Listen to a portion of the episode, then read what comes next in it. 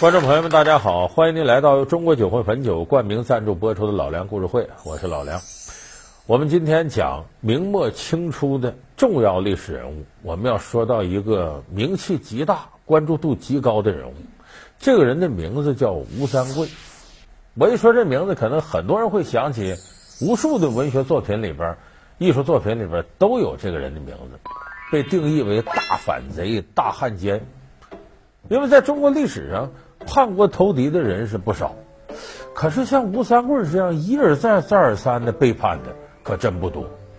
你比方他原先他是大明朝的这个辽东的总兵，那么在大明朝最需要他的时候，他背叛了大明朝，归顺了大顺政权。什么是大顺政权呢？就是李自成建立那个政权。等到这个大顺政权最需要他的时候呢，他又背叛了大顺政权，归顺了当时摄政王多尔衮摄政的大清。等给大清效力了三十多年。作为平西王三藩之一，在云南日子过得很不错了，可以算这三十多年为大清鞠躬尽瘁、死而后已。哎，他又在一六七三年十二月份举起反清复明的旗号，反对大清，最后弄了个身败名裂，下场很惨，活了六十六岁，病死了。就说吴三桂这一辈子，有人一总结说，这个人呢，好比《三国演义》里的魏延，脑后有反骨。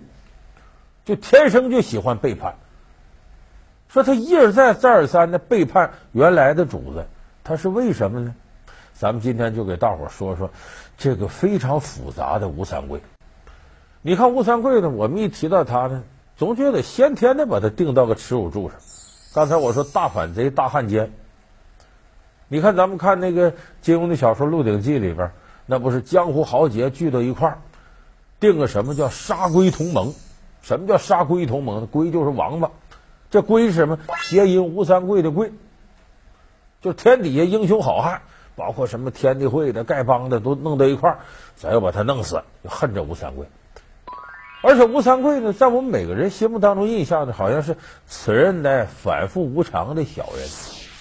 那么说吴三桂是不是这样的人呢？咱们说文学艺术作品里边啊，描写一个人物，他总要有些夸张。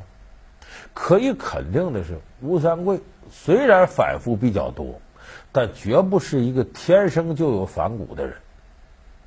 他每一次背叛，